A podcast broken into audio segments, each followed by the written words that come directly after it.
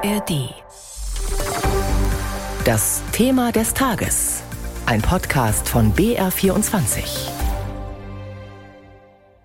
Ein Meilenstein gegen den Klimawandel und das größte Klimaschutzgesetz aller Zeiten. So haben EU-Politiker einen Beschluss des Europaparlaments heute bezeichnet. Mit großer Mehrheit hatten die Abgeordneten die massive Ausweitung des Emissionshandels beschlossen. Im Dezember hatte man sich darüber geeinigt mit der Kommission und den Mitgliedstaaten. Der Emissionshandel. Das ist der Versuch, mit Mitteln der Marktwirtschaft die Menge von klimaschädlichem CO2, die freigesetzt wird, zu senken. Carsten Kühntop erklärt, wie das funktioniert. Bis zum Jahr 2030 soll der Ausstoß von CO2 in der Europäischen Union um 55 Prozent sinken im Vergleich zu 2005. Und bis 2050 will die EU klimaneutral sein. Die Bedingung dafür ist, dass wir bis dahin nur noch eine bestimmte Menge an CO2 ausstoßen. Diese Menge wird auf sogenannte Zertifikate umgerechnet, die dann von einer Behörde ausgegeben werden. Damit ein Unternehmen CO2 ausstoßen darf, muss es genug Zertifikate dafür gekauft haben. Es muss also die Erlaubnis erworben haben, die Luft zu verschmutzen. Wenn das Unternehmen seine Produktion klimafreundlicher gestaltet, braucht es weniger Zertifikate, der Preis des Produkts sinkt, ein Wettbewerbsvorteil. Regelmäßig entzieht die Behörde dem Handel dann Zertifikate, wodurch deren Preis steigt, genauso wie der Druck, noch klimafreundlicher zu produzieren. An einer Börse kann ein Unternehmen nicht benötigte Zertifikate auch verkaufen an diejenigen, die dringend welche brauchen.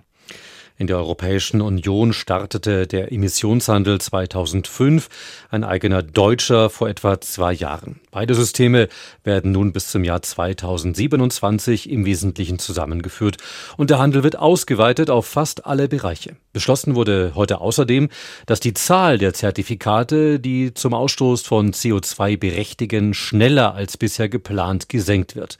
Damit ist klar, der Preis von CO2 wird in den kommenden Jahren steigen. Doch was bedeutet das eigentlich für uns Verbraucher? Carsten Kühntop hat darüber mit Miriam Stumpfe aus der BR Wissenschaftsredaktion gesprochen. Miriam, Autoverkehr und Energieverbrauch in Gebäuden fiel beides nicht unter die europäische Zertifikateregelung, nur unter die deutsche. Künftig soll der Emissionshandel der EU aber auch Gebäude und den Verkehr abdecken. Stichwort Gebäude, fangen wir damit an. Was heißt das für Wohneigentümer, für Mieter, wo wir doch in Deutschland bisher schon eine ähnliche Regelung hatten? Das heißt, dass den Preis eben dann nicht mehr Deutschland alleine bestimmen kann, sondern er wird dann an der Börse gebildet werden, wobei anfangs er auch noch gedeckelt werden soll. Also das hat die EU auch so beschlossen. Bis 2030 soll da der Preis nicht über 45 Euro steigen. Also in Deutschland ist er jetzt aktuell bei 30. Das ist auch gedeckelt. Also so ganz frei wird da noch nicht gehandelt. Das ist ein Kompromiss, der entstanden ist. Konkret heißt es natürlich, wenn ich mit Gas heize, das wird teurer werden. Und das hatten wir ja auch jetzt in der Diskussion um Gasheizungen. Das muss man eigentlich mit einplanen, wenn man kalkuliert, neue Anlage, was ist auf lange Sicht günstiger? Mir fiel da auch der Habeck ein, der gesagt hat, kaufen Sie jetzt keine Ölheizung mehr. Ab 2027 wird Heizöl immer teurer werden und Sie werden das bereuen. Lässt sich denn jetzt eigentlich schon absehen, um wie viel der Preis dann für Heizöl steigen wird? Na, bis 2030 eben ist dieser CO2-Preis, der da noch draufkommt, gedeckelt. Das wird nicht so einen ganz großen Anteil ausmachen. Bei Benzin und Diesel, da gibt es natürlich auch Kalkulationen. Da macht es auch vom Literpreis für Benzin und Diesel gar nicht mal so viel aus. Also aktuell macht der CO2-Preis in Deutschland, den wir haben, ein paar Cent aus. Wenn man davon ausgeht, in drei Jahren liegt er dann vielleicht irgendwo bei ja, 40, 50 Euro, dann wären das 17 Cent mehr. Klar, das spürt man, aber die Preissteigerungen, die wir letztes Jahr gesehen haben, das waren andere.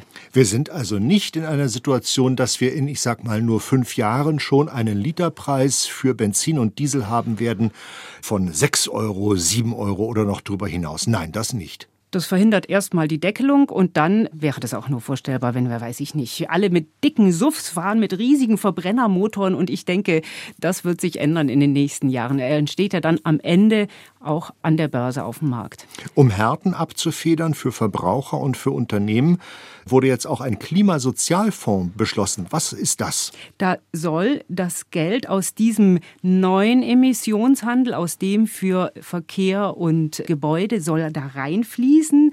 Das werden geschätzt über 60 Milliarden Euro sein. Die Staaten wollen dann noch was drauflegen und dann wird das verteilt. Die Länder können das dann zum Teil als direkte Einkommenszuschüsse an ihre Bürgerinnen und Bürger auszahlen oder es sollen Maßnahmen eben für ja, neue Heizungen oder Innovationen damit gefördert werden.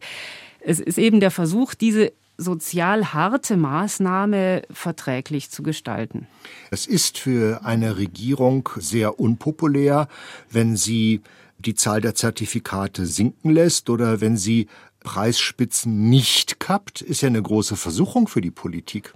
Klar und steckt ja auch drin in den Kompromissen, die jetzt gefunden äh, wurden. Wenn ich den Preis erstmal deckele, dann habe ich erstmal nicht diese reine Lehre, ich habe eine festgelegte Menge und verteile die dann. Und das ist halt jeweils das Ringen. Aber wenn ich schon mal mir Emissionsobergrenzen setze und die sind geplant für die Zukunft, dann ist das auf jeden Fall klimapolitisch eine wirksame Methode. In der EU gibt es diesen Emissionshandel seit 2005. Er hat bisher Wirtschaftszweige abgedeckt, die für etwa 40 Prozent der Emissionen verantwortlich sind. Ist bekannt, um wie viel Prozent der CO2-Ausstoß durch diesen Emissionshandel gesunken ist? Da gibt es relativ klare Zahlen, weil die Unternehmen müssen ja ihre Emissionen berichten und entsprechend Zertifikate kaufen. In den Bereichen Energieerzeugung, also Kraftwerke, Stromerzeugung und äh, Stahl, Aluminiumherstellung etc., die davon erfasst sind. Da sind die Emissionen gesunken in der EU seit 2005 um 36 Prozent. In Deutschland nicht ganz so stark, um 31 Prozent, aber es ist so ungefähr ein Drittel. Der Emissionshandel gilt als das Herzstück wirklich der EU-Klimapolitik. Warum ist das so? Weil es die klarste und einfachste Regelung ist, zu steuern, wie viel CO2 wir freisetzen. Es gibt die Obergrenze, der Kuchen ist begrenzt, der wird verteilt. Wenn es nicht reicht, dann muss man sich eben noch dringender Alternativen überlegen zum CO2-Ausstoßen. Klimatechnisch ist das sehr wirksam. Das Problem ist eben, es ist sozial ungerecht und das muss man unbedingt ausgleichen. Deswegen ist der EU-Klimasozialfonds so wichtig, damit es auf lange Sicht auch funktioniert und eben nicht wieder aufgeweicht wird. Und wie groß dürfte dann die Rolle sein, die der Emissionshandel in der Zukunft dabei spielen wird, dass die EU ihre Klimaziele auch erreicht? Die Rolle ist wichtig. Ja, es ist sozusagen äh, das Kontrollinstrument. Ähm, es ist natürlich nicht nur das Einzige. Es müssen natürlich, wenn ich jetzt denke an den Bereich Verkehr, es müssen Alternativen her. Wenn das Lkw-Fahren teuer wird oder auch Pkw-Fahren, klar, dann muss die Schiene auch da sein, auf der ich die Sachen transportiere. Und natürlich, wenn wir schon über den Preis reden, und der Preis als Steuerungsinstrument, dann muss ich eigentlich auch an solche Sachen ran wie, naja, klimaschädliche Subventionen. Steuerbefreiung Flugbenzin ist eine Sache. Das ist unlogisch, wenn ich einerseits es billiger mache, ähm, Kerosin zu verbrennen und andererseits einen CO2-Preis habe. Also es ist ein wichtiges Instrument, aber nicht das einzige. Miriam Stumpfe aus der BR Wissenschaftsredaktion zum Beschluss des Europaparlaments heute, den CO2-Emissionshandel auszuweiten. Viele EU-Politiker werten das als einen Meilenstein für mehr Klimaschutz.